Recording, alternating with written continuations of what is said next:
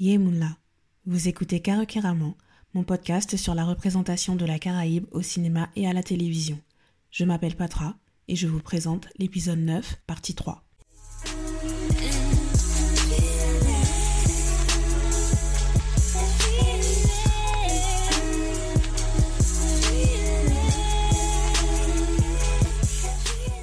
J'espère que vous allez bien depuis la dernière fois. La France se prépare au déconfinement, nous verrons ce que ça va donner. Aujourd'hui, nous parlons du carnaval avec le film Aftermath.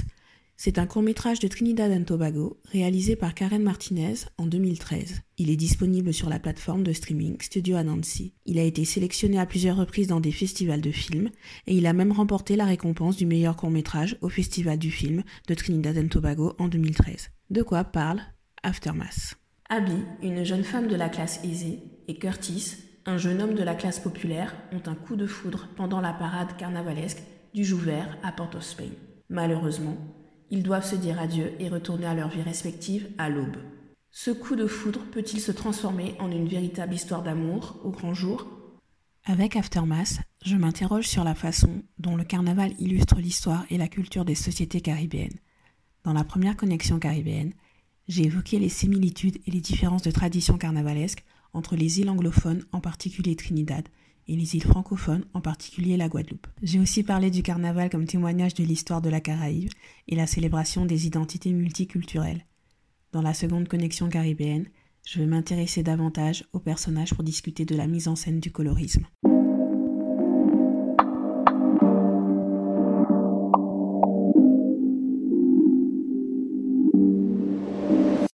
Les connexions caribéennes, j'analyse en quoi le film me fait m'interroger sur mon identité de femme noire, de femme afro-caribéenne, de femme guadeloupéenne et française. Avant de commencer, je rappelle que le colorisme est un système fonctionnant sur la hiérarchie des individus à partir de leur couleur de peau.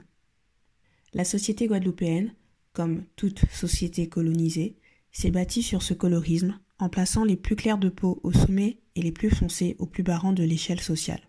Les plus clairs de peau sont au sommet parce que les colons blancs étaient le peuple dominant, donc celui au sommet de la hiérarchie, et donc l'idéal à atteindre. La langue est porteuse de cette classification par le degré de mélanine. Je ne vais pas citer d'exemples. D'autres personnes en parlent, en ont parlé, ont écrit sur le sujet, donc je ne vois aucun intérêt pour ma part de citer les expressions sans aucune raison valable quand on veut les voir disparaître. Attention, je ne dis pas que c'est mal de décrire le degré de mélanine de quelqu'un. Ce que je dis est que si on veut vraiment décrire quelqu'un par son degré de mélanine, faisons-le avec de nouvelles expressions valorisantes et sans lien avec le vocabulaire du temps de l'esclavage. La population est donc répartie dans des castes dont il est difficile de s'affranchir. Le carnaval est le seul moment de l'année où ces barrières peuvent tomber. Reprenons la séquence d'ouverture. Quand Curtis et Abby se rencontrent, il est déguisé en diable bleu, elle est déguisée en diable rouge. Comme ils sont en train de défiler derrière un char, ils ne peuvent pas se parler. Pourtant, ils arrivent quand même à entrer en connexion par un jeu de regard et par le fait d'être physiquement proches. Alors, précisons, quand je dis physiquement proches, je veux dire ils sont côte à côte. Ils ne sont pas en train de whiner. Et je le précise parce que en général, les vidéos qui circulent sur les réseaux sociaux montre euh, souvent euh, des carnavaliers en train de whiner de façon intense, dirons-nous. Et je crois que ça nourrit aussi beaucoup les imaginaires sur le fait que le défilé carnavalesque caribéen est juste une excuse pour que des milliers de gens se frottent les uns aux autres pendant des heures. Non, ce n'est pas du tout ça.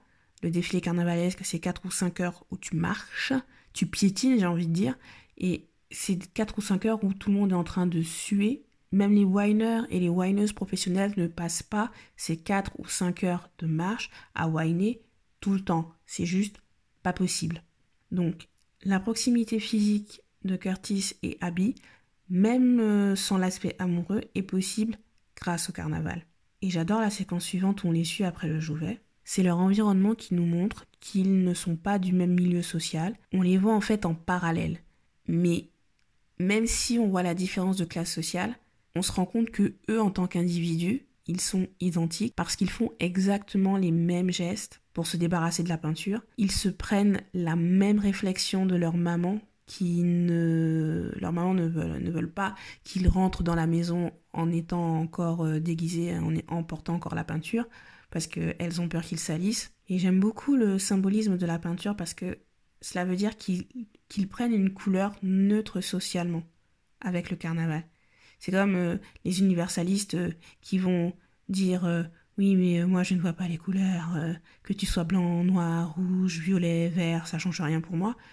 Sauf que nous vivons dans une société où les gens avec une peau verte, violette ou rouge vivent n'existent pas. Si c'est le cas, c'est en général qu'ils ont une maladie et les gens se comporteront différemment avec eux à cause de cette apparence physique considérée comme extraordinaire. Tant que Curtis est bleu, tant qu'Abby est rouge, une relation est envisageable. Même, même sans aspect amoureux, hein, je veux dire, ne serait-ce qu'une relation d'être humain à un autre être humain. D'ailleurs, leur tenue vestimentaire de jour rappelle leur couleur de diable, sauf que cette fois-ci, c'est Curtis qui porte du rouge et c'est Abby qui porte du bleu. En tout cas, quand ils reprennent leur couleur sociale réelle, là, ils sont séparés. La couleur sociale de Curtis, c'est le noir. Il a les cheveux crépus, d'une certaine longueur, et c'est intéressant de voir qu'il ne porte pas l'afro bien structuré, bien volumineux, alors qu'il pourrait.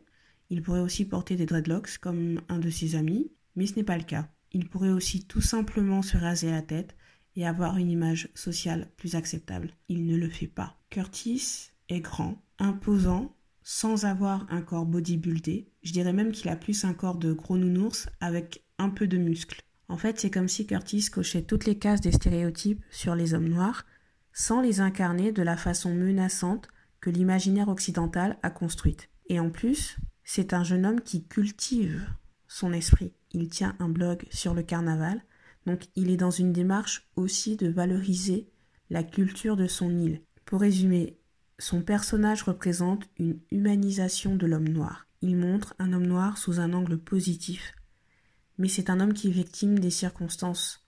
L'histoire de l'île fait qu'il appartient à la classe populaire. Sans être dans le dénuement le plus total, il n'a clairement pas les moyens d'entreprendre la vie qu'il rêve et qu'on aperçoit juste par les objets qui l'entourent.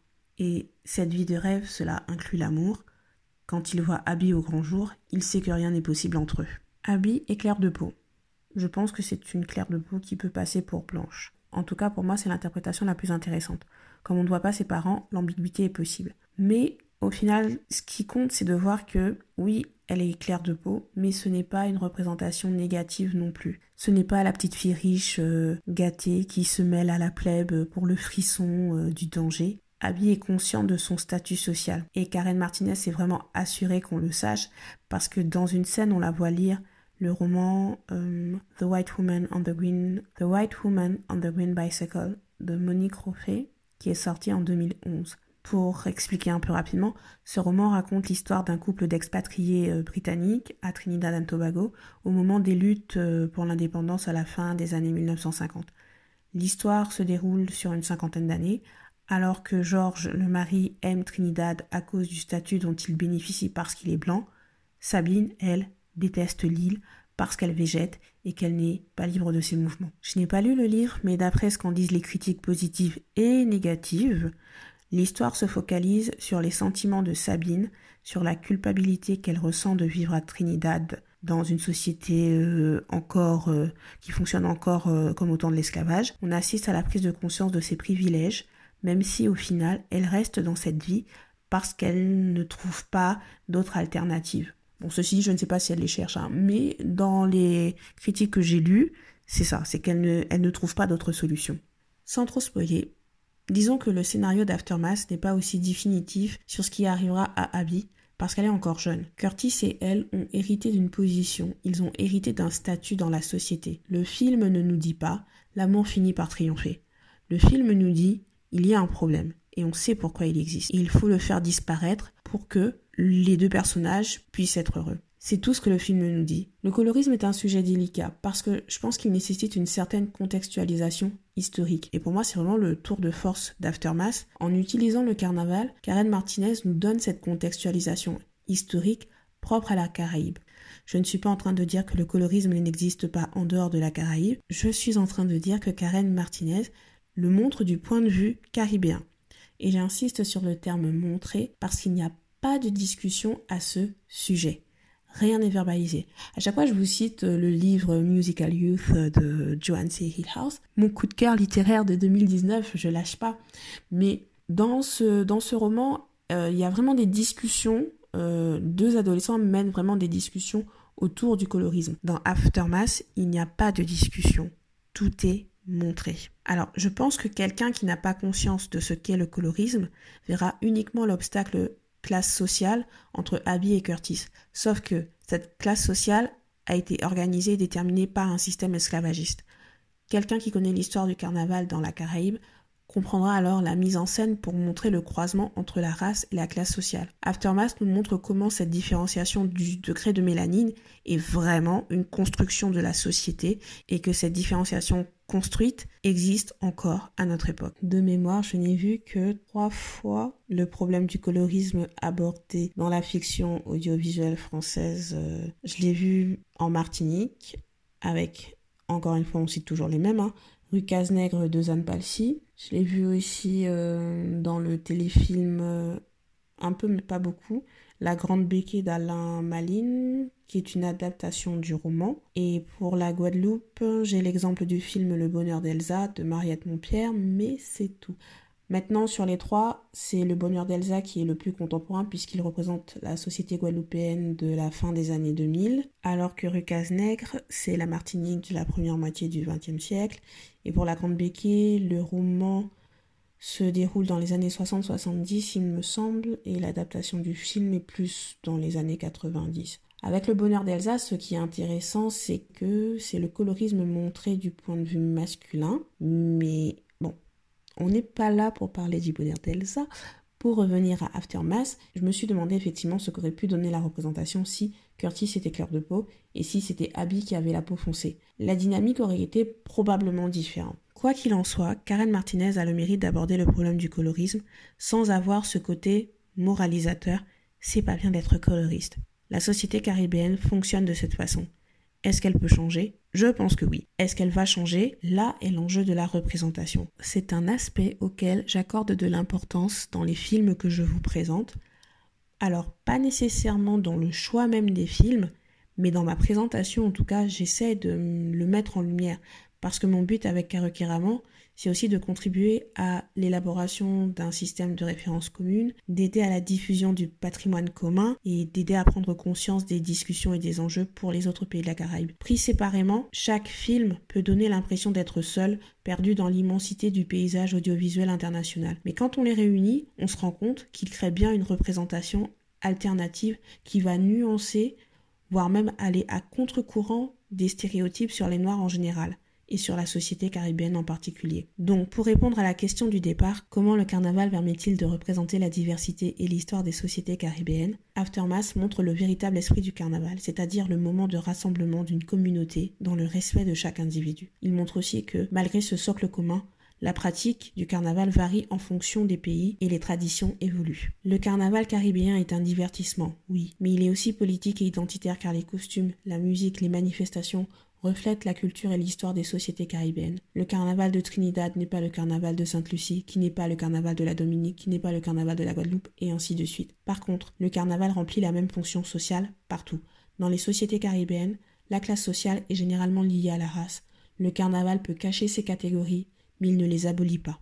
Merci d'avoir écouté cet épisode. Le résumé sera disponible dès lundi sur karukiraman.com. Abonnez-vous sur les réseaux sociaux, karukiraman sur Twitter, Instagram et Facebook. Likez, partagez, donnez-moi les 5 étoiles sur Apple Podcast pour que le podcast ait plus de visibilité. On se retrouvera la semaine prochaine, mais dans le cadre de mon hors-série numéro 3.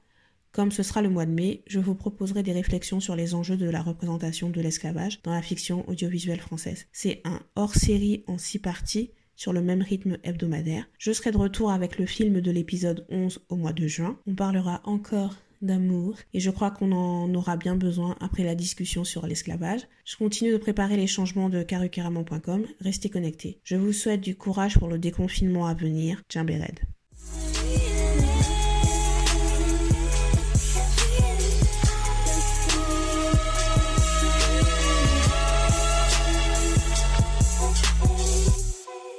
de début et de fin sont des extraits du titre Escape Music de Mano Dishango avec un featuring de Yalisai.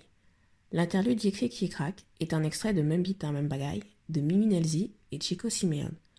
L'interlude Connexion caribéenne est un extrait de Rien n'arrive sans rien de Gage. Tous les extraits sont utilisés avec l'autorisation des artistes.